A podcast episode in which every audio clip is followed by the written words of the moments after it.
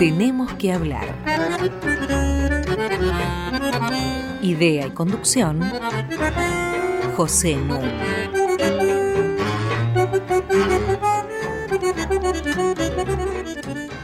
Muy buenas noches. Hoy tengo el placer de que regrese a nuestro programa Roberto Russell. Roberto Russell, como muchos de ustedes recordarán, es un eminente especialista en relaciones internacionales, doctorado en la Johns Hopkins University de Washington, director de la maestría y del doctorado en relaciones internacionales del Instituto Torcuato de Itela, y además presidente de Vidanta, una fundación mexicana que hace que 10 veces por año esté en México. Y lo digo porque vamos a hablar en parte de este programa de México. Lo que pienso es usar una suerte de método del túnel. Vamos a empezar hablando de México, vamos a seguir después hablando de América Latina y vamos a terminar hablando del mundo. De paso les recomiendo que a través del podcast de la radio bajen los que no lo hayan escuchado el programa que hicimos en marzo con Roberto Russell y que se titula La trampa de Tucídides y que tiene una enorme actualidad. Bienvenido, Roberto, al programa. Muchas gracias, Pepe. Un gusto de vuelta a estar acá. Voy a hacer una breve introducción sobre el primer tema del túnel, México. México, como muchos de ustedes sabrán, es un país que tiene una superficie que es un tercio inferior a la de Argentina, pero tiene una población que es dos tercios superior a la nuestra, porque la población actual de México ronda los 130 millones de habitantes. Es un país terriblemente desigual. Los cuatro mexicanos más ricos tienen un patrimonio equivalente a más del 10% del Producto Bruto Interno de México. Y uno de ellos, Carlos Slim, figura siempre entre las cinco personas más ricas del mundo. La desigualdad es tal que se ha hecho un estudio reciente que voy a mencionar, comparando el ingreso de los súper ricos, el 10% superior de la población, frente al ingreso del 10% inferior, pero con una particularidad que es interesante tener en cuenta. En general, este tipo de datos se obtiene a partir de encuestas sobre los ingresos de la población, tal como ocurre con nuestra encuesta permanente de hogares. Ahora, esto tiene un inconveniente, las encuestas se hacen sobre muestras y resulta que es muy difícil que en la muestra caigan los súper ricos, porque es puramente azaroso que eso se registre. Y esto es lo notable. Cuando se utiliza la encuesta de ingresos en México, el 10% superior tiene un ingreso que es 25 veces mayor al del 10% inferior. Pero varios especialistas han recalculado esto basándose en datos de la dirección impositiva, en datos fiscales, de manera de que ahí entran todos los super ricos. Esto hace que la diferencia de 25 pase a 55. Es decir, el 10% superior tiene un ingreso 55 veces mayor al del 10% inferior. El Colegio de México viene de hacer el estudio que publica como Desigualdad en México 2018. En este estudio toman en cuenta la educación, el trabajo, la movilidad, las migraciones, incluso el calentamiento global, cómo afecta a los distintos sectores de la sociedad. Y concluyen que la desigualdad es abismal. Pero más todavía, que tanto la pobreza como la riqueza se heredan. Los de abajo se quedan en su lugar y los de arriba también. La familia en la que uno nace, el género que uno tiene constituyen un destino. Lo notable es que México desde hace 28 años es miembro de la Organización de Cooperación y Desarrollo Internacional, es decir, de la OCDE, a la que tan ansiosa está la Argentina por incorporarse como miembro. Y a México no le sirvió literalmente de nada ser miembro de la OCDE. Está tan mal como estaba, con por lo menos 54 millones de pobres en sus 32 estados. Y aunque las cifras de desempleo son relativamente bajas, lo que ocultan es que la mayor parte de los empleos no son empleos decentes, son empleos precarios, son empleos de muy mala calidad. Esto acompaña a otro fenómeno que es el de la violencia, sobre el que vamos a conversar con Roberto. Y para terminar esta rápida introducción, la política en México es, desde hace muchos años, no el lugar de la democracia, sino el lugar del fraude. En 1988, por ejemplo, fue elegido presidente Salinas de Gortari. Unos años después, el expresidente Miguel de la Madrid contó cómo había participado en la organización del fraude que lo llevó al gobierno a Salinas de Gortari. En el año 2006 se presentó como candidato Felipe Calderón por el PAN, un partido conservador que en el año 2000 había reemplazado al PRI, que desde el año 1929 hasta el año 2000 se mantuvo en el gobierno. A Felipe Calderón lo enfrentó por izquierda Andrés Manuel López Obrador, conocido por sus iniciales, AMLO, Andrés Manuel López Obrador. El escándalo fue que Felipe Calderón otra vez ganó una elección amañada con una diferencia de 0,7%. López Obrador no reconoció los resultados de esa elección, se atrincheró durante 40 días y cuando le decían, usted está vulnerando la institucionalidad mexicana, decía, al diablo con sus instituciones. Seis años después se volvió a presentar, esta vez enfrentando al candidato del PRI, Enrique Peña Nieto. La compra de votos fue tan flagrante que hasta una cadena de supermercados, Soriana, había instruido a sus cajeros para que directamente pagara contra presentación de boletas.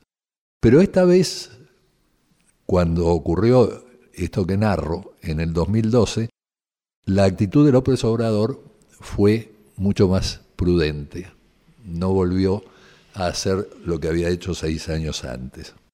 Y ahora, en el año 2018, a los 64 años, acaba por fin de ganar las elecciones, con el 53% de los votos, al frente de su movimiento de regeneración nacional, Morena, y proponiendo dos temas básicos, luchar contra la mafia del poder y la reconciliación nacional. Tanto es así que priistas a los que él había denunciado hasta el hartazgo apoyaron su candidatura, lo mismo hicieron la mayoría o buena parte de los empresarios, sectores muy conservadores. La pregunta es, ¿qué va a poder hacer López Obrador? ¿Qué va a pasar ahora? Esto es lo que quiero conversar con mi amigo Roberto Russell. Antes de hacerlo, celebro otro regreso al programa, y es el de ese excelente, notable pianista que fue el canadiense Glenn Gould. Vamos a escucharlo y enseguida volvemos.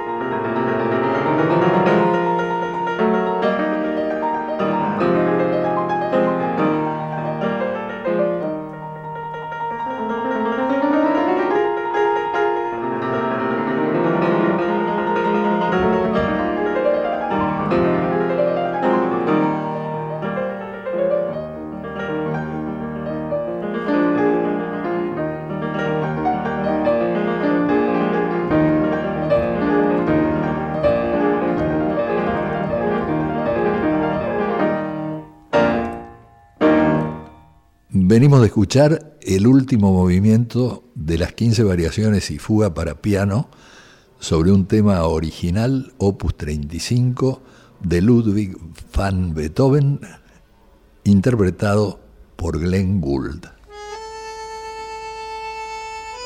Hasta las 21. Tenemos que hablar. Con José Nun.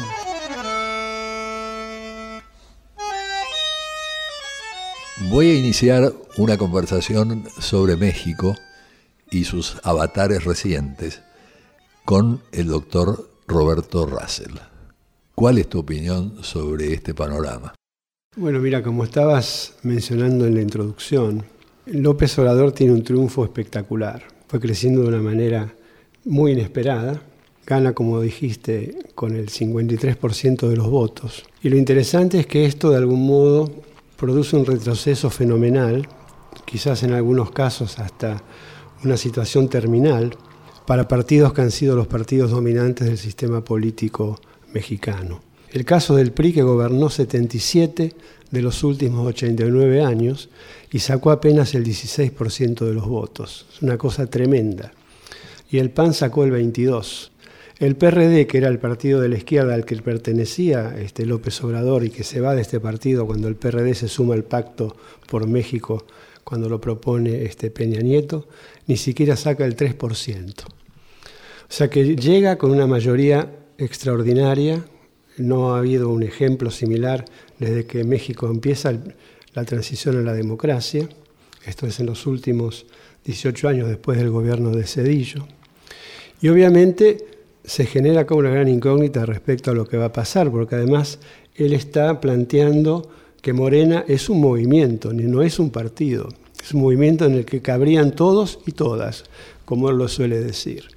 Y además, como se veía venir que iba a ganar, muchos empezaron a subirse al carro del vencedor. Entonces ahí tenés viejos priistas, viejos panistas, perredistas, y además, bueno, tiene una alianza con un partido que es bien de izquierda, que es el, el PT, que es un partido que todavía sigue hablando de líneas de masas y de sociedades socialistas, y tiene por otro lado el Partido del Encuentro Social, que es el brazo político de las iglesias evangélicas en México y que es súper poderoso.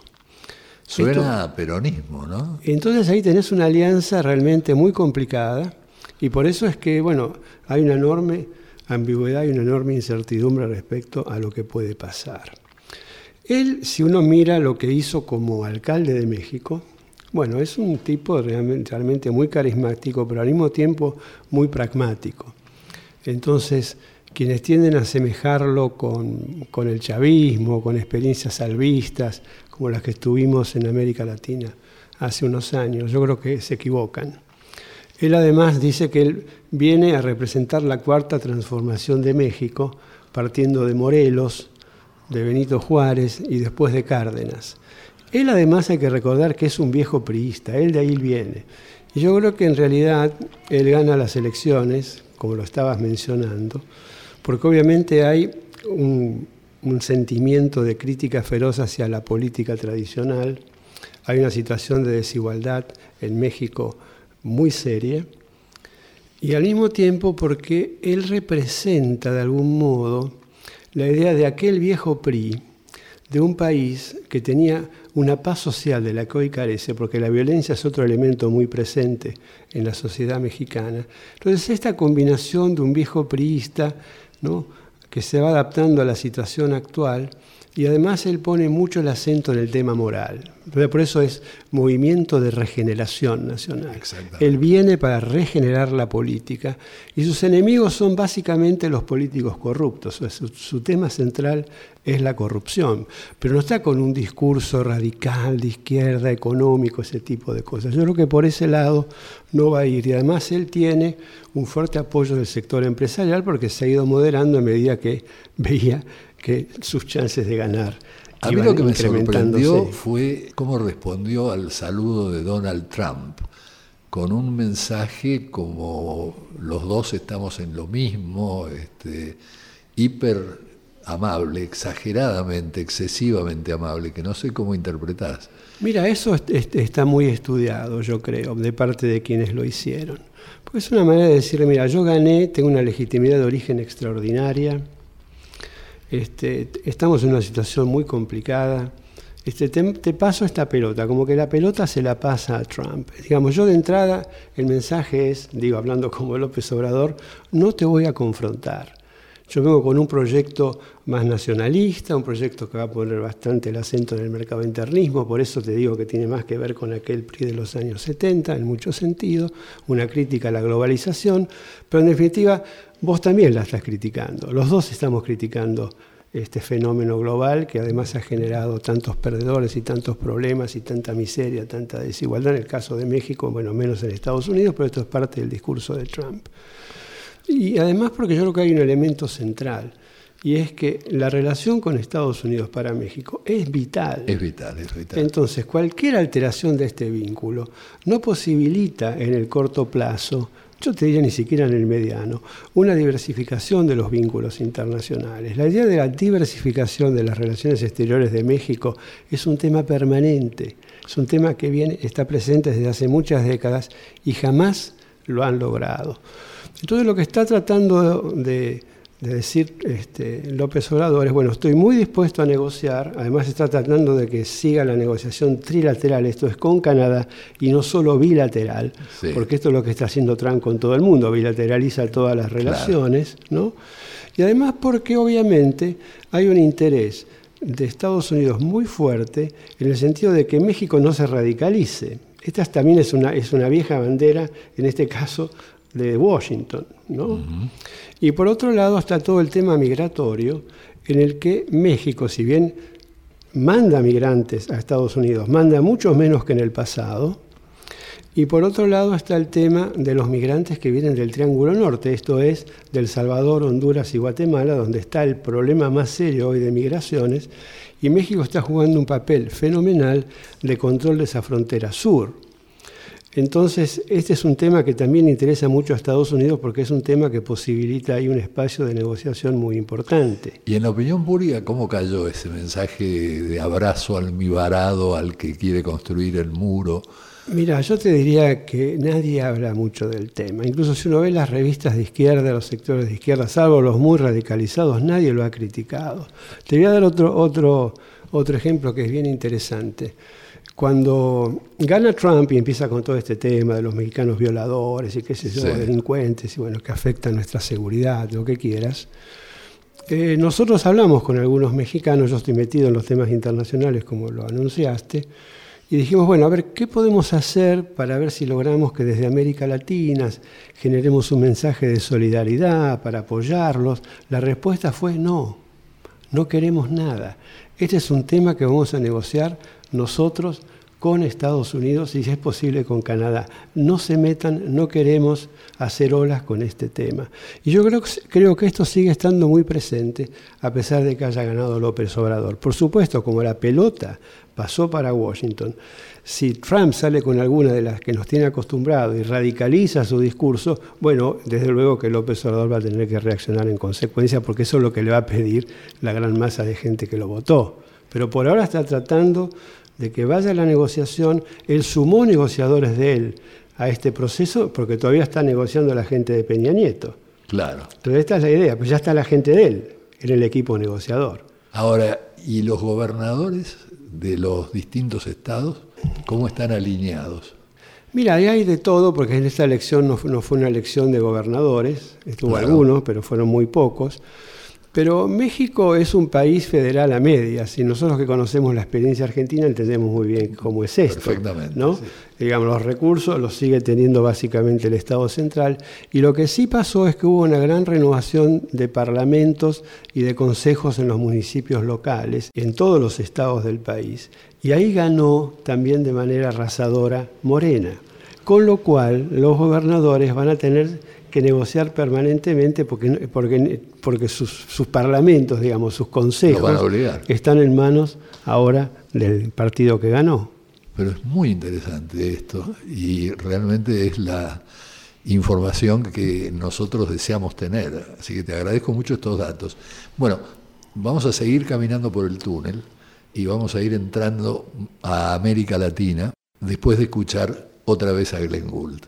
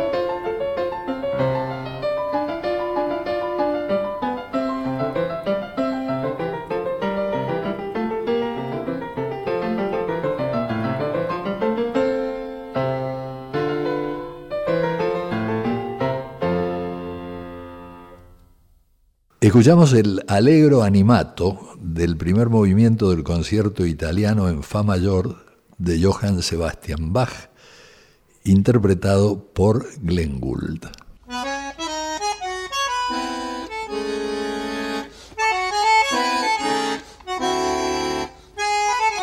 Seguimos con José Nun. Tenemos que hablar arroba radionacional.gov.ar. Ustedes se pueden comunicar a este que es nuestro mail, no solamente para enviarnos sus comentarios, sino también para solicitar libros. ha tenido tanta demanda el libro de José Carlos Chiaramonte, Raíces históricas del federalismo latinoamericano, que la editorial sudamericana tuvo una doble gentileza. Enviarnos un par más de ejemplares de ese libro y enviarnos también 10 de un libro espléndido de Chiaramonte que se publicó en 2016 y que se titula Usos políticos de la historia y que tuve el gusto de prologar. Todo lo que ustedes tienen que hacer es enviar su nombre, su número de documento y su contacto telefónico para que podamos hablar con ustedes. Además, los programas, ya muchos lo saben, están disponibles, este es el número 57, en la página web de la radio, www.radionacional.com.ar barra podcast. Y quiero seguir conversando con nuestro amigo Roberto Russell, que nos ha dado un panorama muy interesante de México actual que vale la pena completar con un tema que los dos hemos mencionado, que es el de la gran violencia que existe en México. Lo mismo que en otros lugares probablemente, pero en México existe. Sí, justamente esta situación de violencia que uno ya podría denominar endémica es uno de los factores que ayuda al triunfo de López Obrador. Esto es la pobreza por un lado, la sensación de malestar económico y este tema de la violencia junto al de la corrupción que es el que mencionamos antes. Tenemos que tener en cuenta que México tiene una tasa de homicidios de 24 muertes cada 100.000 habitantes. Fueron 234.000 muertos el año pasado. Estos son datos oficiales. 234.000. Es una cosa de una dimensión que nosotros, a nosotros nos cuesta imaginar, ¿no? porque bueno, obviamente la situación en la Argentina también tiene estos rasgos de violencia que cada vez se hacen más profundos, pero no tiene nada que ver nuestra situación con la de México, es muchísimo más grave. Y esto además está muy ligado al avance del narcotráfico, porque el narcotráfico, con la militarización de la lucha contra el narcotráfico, que es lo que empieza a hacer Felipe Calderón, produce, entre otras cosas, la desarticulación de los dos grandes carteles. Y entonces ahora, en vez de dos carteles, hay muchísimos más, se ha segmentado, se ha fragmentado, y eso hace mucho más difícil el combate contra el narcotráfico. Hay quienes hablan, entre comillas, de la democratización del narcotráfico, que creo que es un término totalmente absurdo e improcedente, pero lo que quieren decir es que en vez de un oligopolio, ahora tenemos un reparto de este negocio te diré que tiene cierta analogía con la llamada democratización política en América Latina. Digo, son tan absurdos el uno como el otro. Así es. Y un nivel de corrupción que además los ha penetrado los políticos, los jueces, ciertos sectores del periodismo, los militares que, que, han sido comprometidos este, a esta lucha. Y además, bueno, quienes los enfrentan también tienen el riesgo de ser asesinados. Hay, hay, lugares de México donde nadie quiere ser alcalde. Hay lugares donde nadie puede ejercer la profesión de periodismo porque te jugás la vida. Entonces estamos en esa situación. Significa que hay por lo menos una década de militarización de la lucha contra el narcotráfico. ¿Y los resultados? Nefastos. Nefastos. Así es. Sí, sí. Además, si uno anda por México, lo ves, es una cosa impresionante. Hay ciudades de México donde parece que están en guerra, porque están los militares recorriendo las ciudades. Y esto además no ha conseguido aplacar el fenómeno, todo lo contrario. La violencia hoy es mucho mayor que cuando empezó esta lucha con militares contra el narcotráfico. Yo creo que este es un tema que en la Argentina tenemos que tener muy en cuenta. En un reportaje de hace un tiempo, el teniente general eh, Martín Balsa, respondió a una pregunta que le hicieron acá, y era si es que los militares podían ser permeables a la corrupción del narcotráfico. Y él dijo, creo que no conozco ningún general capaz de resistir un cañonazo de un millón de dólares. Sí, y tiene toda la razón del mundo. La pregunta tiene una respuesta obvia, sí, como lo acaba de, mencionar, ¿no? citando la balsa. Sin duda, y esto es lo que pasa en México. Sigamos entonces caminando por el túnel y empezamos a movernos ahora en América Latina. Según el informe del Banco Mundial de 2016, de los 10 países más pobres del mundo, 8 son latinoamericanos. Y los otros dos son Sudáfrica y Ruanda. Entre los países latinoamericanos figuran México, Brasil, Chile, Colombia, obviamente. Curiosamente no figura la Argentina, pero estoy dando el dato 2016 porque el Banco Mundial se tiene que atener a las estadísticas que le presentan los países. O sea que tuvo que evaluar la situación argentina a través de los anteojos del INDEC fraudulento.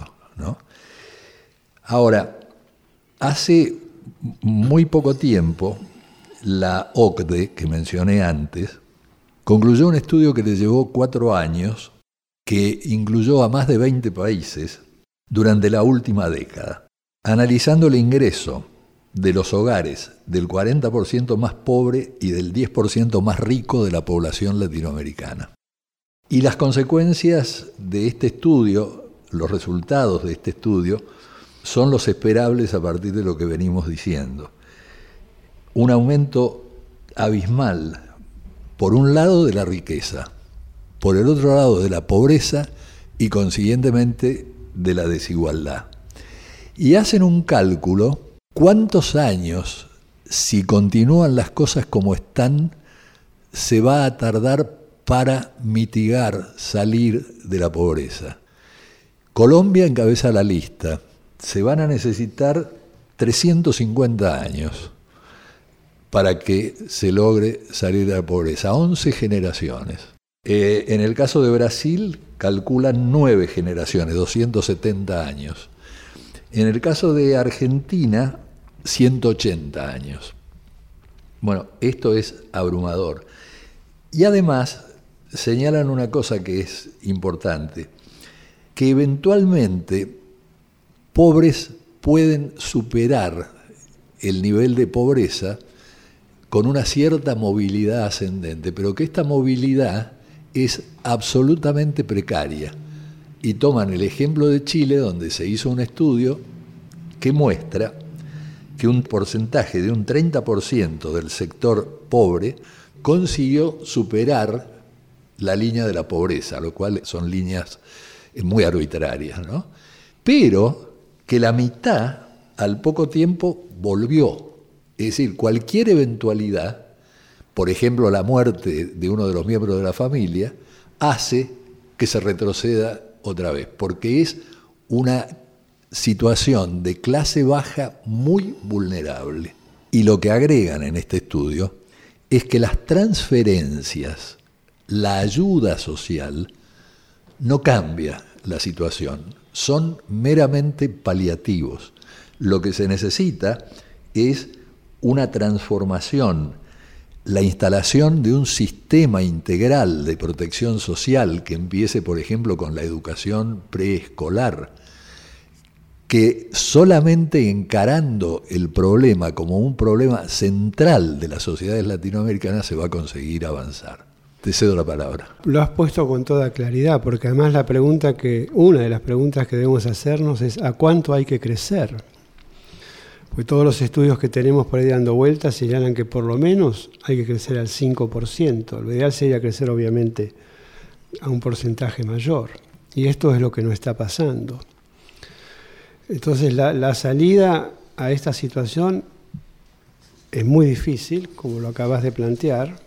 Creo que esto lo pone de una manera muy dramática, porque te pone un horizonte de varias generaciones. Pero tal como vamos, no salimos, esto está claro. Claro. Esto está claro, yo creo que esto ya no, se puede discutir. Y por otro lado, bueno, estamos este, aplicando, digamos, ciertas políticas en un contexto interno que está muy signado por esta situación de la pobreza y la desigualdad, y un contexto externo que es desfavorable para la región. Este es el otro problema. Si tenemos una situación en la que pasamos la etapa famosa de los commodities, que además en gran medida se desaprovechó, y esto probablemente no vuelva, estamos con una situación donde conseguir dinero afuera va a ser cada vez más caro, el crecimiento que puede venir por el lado de las exportaciones en términos además de los recursos que podemos conseguir va a bajar porque han bajado los precios de los commodities. Y el problema muy serio de la región, que en algunos países es más serio y en otros no tanto, pero que abarca a todos, es el de la reprimarización. Entonces, ¿cómo salís de la pobreza con un, con un sistema productivo, verdad? Donde estás reprimarizando, aparece acá China jugando un papel muy importante, pero el resto de Asia también va en esa dirección por el tipo de cosas este, que nos demanda. Y donde en los hechos competís con el vecino. Competís con el vecino porque además no nos ponemos de acuerdo, porque otro rasgo de la, de la región hoy es que estamos todos fragmentados, cada uno haciendo su juego. Este es un signo de la época que tiene mucho que ver con lo que hacemos nosotros, pero también con factores que vienen de afuera. Y además en una situación que a mí me parece muy importante, y es que el capitalismo está en una fase de transición fenomenal. Y nosotros estamos nuevamente volviendo a perder el tren. Porque una de las cosas que está pasando es que hay una especie de vuelta de ciertas industrias y de, parte del proceso productivo a los centros. Hay una relocalización que está muy ligada a la robotización. Y nosotros eso lo estamos mirando y no estamos haciendo absolutamente nada. Es lo que se llama la vuelta al shore, ¿no? la vuelta a la playa. Toda esta etapa del offshoring, digamos, de las cadenas de valor, de las cadenas globales de suministro, puede ser que esté terminando. Entonces acá hay una fase donde parte de la producción va a volver a los centros o va a ir a los mercados emergentes que tienen grandes mercados que no es el caso de la mayoría de los países latinoamericanos. Entonces esto va a afectar todo lo que Pepe este, mencionaste, que tiene que ver qué vamos a hacer, qué tipo de pacto social vamos a tener que recrear para poder enfrentar esta situación de la pobreza y la desigualdad. Porque tal como estamos, obviamente pobreza cero es un mito absoluto. Está bien que se lanza la idea como una meta a alcanzar, no es para hacerlo mañana, pero como viene la mano, no es mañana, son varias generaciones. Y esto obviamente va a tener consecuencias políticas muy importantes, como ya lo estamos viendo, con lo que podríamos llamar el deterioro, el retroceso de la democracia en la región. Este es el otro punto que a mí me parece que tenemos que rescatar. Ahí viene el problema sobre el que me gustaría que conversemos ahora saliendo del túnel, y es finalmente a qué llamamos democracia, porque la democracia no puede ser pensada simplemente como la participación en elecciones periódicas. La participación en sí misma no tiene nada de democrática. Es decir, para hablar de democracia se requiere no solamente hablar de división de poderes, hablar de estados republicanos, sino que se requiere crear las precondiciones de la democracia, que no las puede crear la democracia misma. Quiero decir, eh, Klaus Hoffe, un eminente politólogo alemán, solía decir que un buen ciudadano no se define por las preferencias que tiene, sino por el modo en que llegó a adquirirlas. Vale decir, si lo hizo como una persona educada, como una persona que tiene asegurado su nivel de vida, eh, que puede informarse, que puede discutir, bueno, de esa manera forma sus preferencias. Es decir, el compromiso con la libertad tiene que ser también un compromiso con las precondiciones de la libertad. Si no, no funciona. Si no, es simplemente llamar democracia a algo que no lo es. Y acá te voy a dejar pendiente para el próximo bloque una pregunta. Cuando comenzaron las así llamadas transiciones a la democracia en, nuestros países, yo recuerdo que Edalberto Torres Rivas y después Guillermo O'Donnell las denominaron democracias de baja intensidad, ¿te acordás? Sí, cómo no. Lo que me parece ahora impresionante es leer textos de los europeos, por ejemplo. El inglés David Ranciman llama a las democracias europeas democracias fundamentalmente fraudulentas. Y en Francia, el director de Le Monde Diplomatique, Serge Alimi, habla de democracias degeneradas. Vale decir, el problema no lo tenemos solamente acá, sino que es un problema que se extiende por el mundo. Sin duda, sí, sin duda. Hablemos de esto en el próximo bloque. Bueno.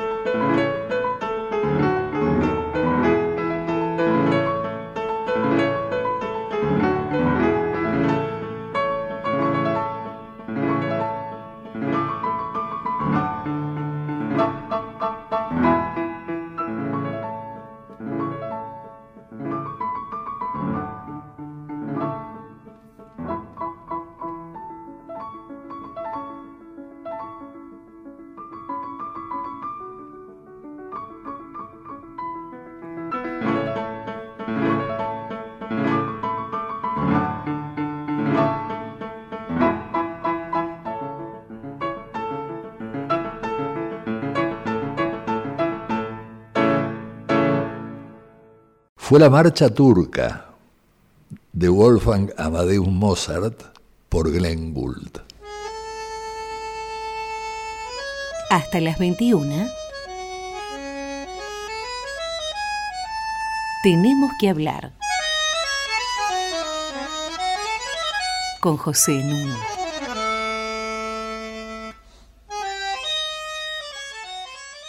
Había comentado yo en el bloque anterior de esta conversación tan, tan este, apasionante para mí que tengo con Roberto Russell, de qué manera ahora en el primer mundo también se comentaba que la democracia había desaparecido, que eran democracias degeneradas, fraudulentas, y en general sosteniendo que sin igualdad no puede haber democracia y que como la desigualdad es rampante, ciertamente no hay democracia. Quisiera tus comentarios como especialista en el mundo. Bueno, está claro que hay una crisis de la democracia en el seno de Occidente, ¿no? tanto en el Occidente desarrollado como en la parte que nos toca a nosotros por pertenecer en gran medida a ese mundo. Que ese es un tema, por otro lado, que no se da del mismo modo en otras partes, porque bueno, en otras partes la tradición política no es la de construcción de una democracia liberal. Lo interesante es que desde el punto de vista de las relaciones internacionales, esta crisis tiene un gran impacto en el sentido de que empiezan a haber otros modelos que por ahí pueden ser más funcionales para resolver estos problemas de pobreza, desigualdad, estabilidad, orden, violencia, lo que quieras. Ahí aparece China e incluso aparece hasta la propia Rusia. Es muy interesante esto, porque esta idea del fin de la historia, ¿no? que la democracia liberal era lo último, bueno, está reculando la idea y está siendo cuestionada, incluso en el seno del occidente desarrollado. porque esta es una discusión que por ahí en América Latina toda la vida la tuvimos, pero en Europa donde parecía que el camino era un camino lineal, que lo único que teníamos por delante era consolidar este proceso democrático, incluso la integración en esta clave, hoy está en discusión. Entonces a mí me parece que este es un fenómeno muy interesante. Por otro lado, cuando estábamos hablando del tema de la desigualdad, lo que mencionábamos respecto de México también se da en, en, Occidente desarrollado, esto es, y en Estados Unidos se da mucho. El que pertenece a una determinada clase difícilmente pueda moverse, esto es, no hay un proceso de movilidad social ascendente. Van a los mismos colegios, viven en los mismos barrios, van a las mismas universidades y los otros nunca llegan, no tienen cómo llegar. Yo tenía guardado un recorte del New York Times de agosto del 2011. Es una carta que manda Warren Buffett, uno de los hombres más ricos del mundo, al New York Times y leo simplemente un párrafo. Por favor, dejen de mimar a los ricos con exenciones fiscales.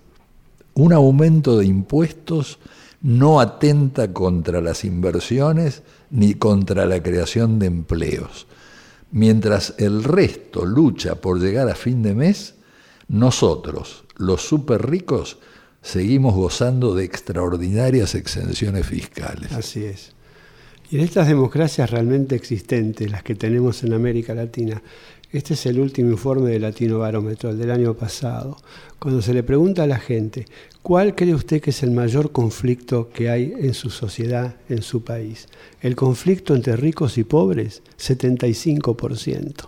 Es muy interesante esto. Y por otro lado, vuelvo a la democracia realmente existente. La confianza en instituciones crece las Fuerzas Armadas, 46% en el año 2017. El Congreso, 22%. El Poder Judicial, 25%. Los partidos políticos, 15%. Ahí estamos. Todo esto también es una expresión ¿no? de cómo la gente se posiciona frente a esta democracia. Sobre todo que eh, la desigualdad va mucho más allá de lo económico. Quiero decir, los valores y las normas no se fortalecen en base a discursos o a declaraciones, sino se fortalecen a través de su uso. Entonces, para que haya una ciudadanía interesada en la igualdad y en la justicia, tienen que haberse generalizado instituciones y prácticas igualitarias y justas. Y ocurre todo lo contrario. Sí, claro, esto es, lo, esto es lo que precisamente sucede, incluso en situaciones donde hablábamos de la violencia, ¿no? de los delitos. El 97% en el caso de México de los delitos quedan impunes y lo mismo debe pasar en la mayor parte de los países, digo, no tengo los datos precisos. Entonces esto muestra también la debilidad de las instituciones. Y te indica de que pocas ocupaciones son tan rentables. Así es. Porque si el porcentaje de fracaso es solamente del 3%, ¿qué negocio podés poner con esas condiciones? Digo, el 97% queda impune, como vos decís. Vale decir que estamos en una situación, por un lado, que confirma algo que Sartre escribió hace muchos años, y es que la violencia no es otra cosa que la escasez internalizada. Y a la vez la falacia de un principio que todos parecen suscribir, y es que primero hay que crecer y después hay que distribuir. Y esto es tan convocante porque se basa en una analogía con la familia. ¿No es cierto? Entonces, una familia joven primero tiene que ahorrar, trabajar, para poder tener recursos para después darse los gustos. Bueno, lo que pasa es que un país no es el equivalente a una familia. Hay mucha riqueza acumulada. No se trata de hablar de ingresos, se trata de hablar de riqueza. Entonces, no es que primero hay que crecer para después distribuir. Hay mucha riqueza para distribuir ahora. Hay que hacer una redistribución del ingreso, en otras palabras. Sí, además en frente a esta situación que estamos conversando, ¿no? En general la reacción que hemos tenido en la región en los últimos años es una, una reacción que va a contramano de lo que está pasando en el mundo. Esto es, lo, esto es lo que además más llama la atención, porque estamos volviendo de una manera absolutamente anacrónica a recetas que fueron las recetas de aquel viejo consenso de Washington. Esto es austeridad fiscal, apertura económica, liberalización financiera, todas recetas que han fracasado. Y además el mundo, esta vez el norte, está yendo en un sentido contrario. Hay más nacionalismo, más protección, hay una revisión de las cosas por la situación en la que están. Y nosotros estamos yendo en la contramano, como te decía, de esta situación. O sea que hay que ver qué está pasando en el mundo y qué está pasando en la región para ver esta disociación y cómo este, respondemos a esta situación que seguramente va a fracasar. Sobre todo que, y esto permite volver al caso de López Obrador y eh, tener muchas expectativas eh, a ver cómo se maneja la situación desde su gobierno.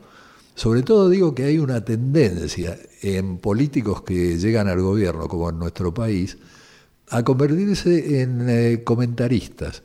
Quiero decir, si uno hace la diferencia entre un observador y un político en el gobierno, que debe ser un hombre de acción, obviamente un observador puede decir, bueno, creímos que la inflación iba a ser de tanto el año pasado, pero nos equivocamos porque ha sido tanto mayor y seguramente esto se ha debido a tales y cuales circunstancias. Pero ahora les pronosticamos que la inflación de este año va a ser mucho menor. Bueno, digo, esto es propio de un periodista comentando, analizando una situación. No es propio de un político en el poder. Es un hombre de acción del que esperás desafíos, propuestas, metas que te explique cómo va a alcanzar. Bueno, y eso, eso es lo que tenemos, pocas o ninguna propuesta. Ya te digo, estamos, estamos desempolvando un conjunto de recetas que claramente fracasaron en aquel momento y van a fracasar mucho más ahora cuando el mundo está yendo en otra dirección. Esto es lo que yo estoy tratando de enfatizar. Claro. No, hay, no hay ninguna reflexión, no hay ningún pensamiento estratégico que vaya más allá de la coyuntura o de temas como la inflación. En nuestro país eso abarca tanto al gobierno como a la oposición. Así es, así es. Hay una falta absoluta de reflexión estratégica. Eso es gravísimo. Eh, ¿Y en Europa cómo te parece que se da este proceso? Bueno, en Europa este, están en una situación, como todos sabemos, muy complicada, porque además este proyecto cosmopolita, universalista, lo que fue esta misión europea de transformarse en una potencia civil, ¿no? es una especie de vanguardia de la humanidad, está absolutamente en crisis. y tiene que ver con la situación interna, tiene que ver con esta polarización, con esta fragmentación, que da lugar obviamente a expresiones de extrema derecha que todos conocemos y que además esto alimenta obviamente los intereses de otros actores que están trabajando para que Occidente se fracture, porque ese es el otro punto. Tenés una fractura en el seno de Occidente que es muy aprovechada por otros. Claramente es el caso de Putin. Yo siempre digo que Putin es el que lidera la quinta internacional reaccionaria. No digo la quinta porque llegamos hasta una cuarta, porque a Moscú va toda la extrema derecha europea, así como se liga con Nicaragua, con Venezuela, este, en América Latina, porque a lo que le interesa es horadar a Occidente. Y además, desde la cabeza de él es fácil entenderlo, porque Occidente le llegó hasta la frontera de su país. Cuando Occidente estaba con esta idea victoriosa, digamos, de que además la democracia se extendía sin parar, bueno, le metieron la OTAN y la Unión Europea este, en la frontera con Rusia, y eso para él es algo intolerable. Entonces, en la medida en que pueda, va a, apuntar a fracturar esta, la Unión Europea. Entonces, es muy interesante lo que pasa, porque es un juego de adentro que tiene que ver con la situación interna sobre la que algo dijimos, más los actores externos ¿no? que están jugando. Si hubo algo penoso fue oír a muchos relatores y comentaristas eh, del último campeonato mundial de fútbol, ¿no? que estaban en Rusia. Y entonces de pronto eh, les preguntaban desde aquí cómo veía la situación, si había libertad de expresión y demás. Ah, yo de eso no entiendo absolutamente nada, yo solamente me ocupo de mirar el fútbol. Y no sabían literalmente nada. Sí. Sí, sí. Eh, era una oportunidad notable para que se hiciera un análisis de lo que está haciendo Putin, por ejemplo, por lo menos con algunos comentarios. ¿no? a mí me llama mucho la atención esto que decís de este último mundial. No hubo ningún tipo de reflexión política, ni siquiera desde el punto de vista geográfico, histórico, no transmitir algo que posibilitara que la gente entendiera un poco más a este país tan importante, no con la historia que tiene y con la gravitación que va a tener en el mundo. No hubo absolutamente nada de esto. En gran parte por ignorancia, porque no saben cómo hacerlo. Yo creo que básicamente por ignorancia, sí, por y por no ocuparse de enterarse, que no es y además una visión muy liviana de lo que pasa ahí.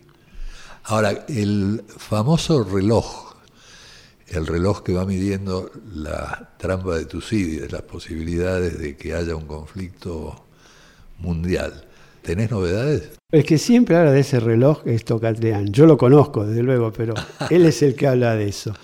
Porque es un reloj que te va marcando cuán cerca podemos llegar a estar de un holocausto nuclear. Exactamente. Este es el reloj. Entonces estamos en un momento, porque aparece Trump y qué sé yo, ¿no? en una situación que incluso es peor que la de la Guerra Fría. Pero yo no creo en el reloj. No, creo en el reloj. Yo lo que creo es que si algo de esto llega a suceder, esto es una situación en la que se radicaliza la relación entre China y Estados Unidos, para esto falta mucho. O sea que el reloj, a ver qué pasa dentro de un par de. Y lo curioso es que en ese juego a mí me parece que los prudentes son los chinos. Lo que pasa es que Trump está representando de algún modo la posición típica de una potencia declinante que no quiere aceptarlo. Porque el conflicto en gran medida se produce por el poder que va adquiriendo el que asciende, pero también por lo que hace el que declina. Claro. si el declina no se achica y no entiende que bueno, que el juego que hacía ya no lo puede hacer más, eso obviamente genera una situación muy conflictiva. La idea de América primero, de Trump, es precisamente volver a estar en ese lugar en el que estuvieron y que claramente no, no se va a poder este, lograr. Entonces, el achicamiento es fundamental para que el conflicto se atenúe. Ese es esto del lado de Estados Unidos, digamos. Y de China, bueno, que sigan con un ascenso que no sea este, belicoso. ¿no? Vamos a tener que seguirla y discutir la posibilidad de alternativas viables.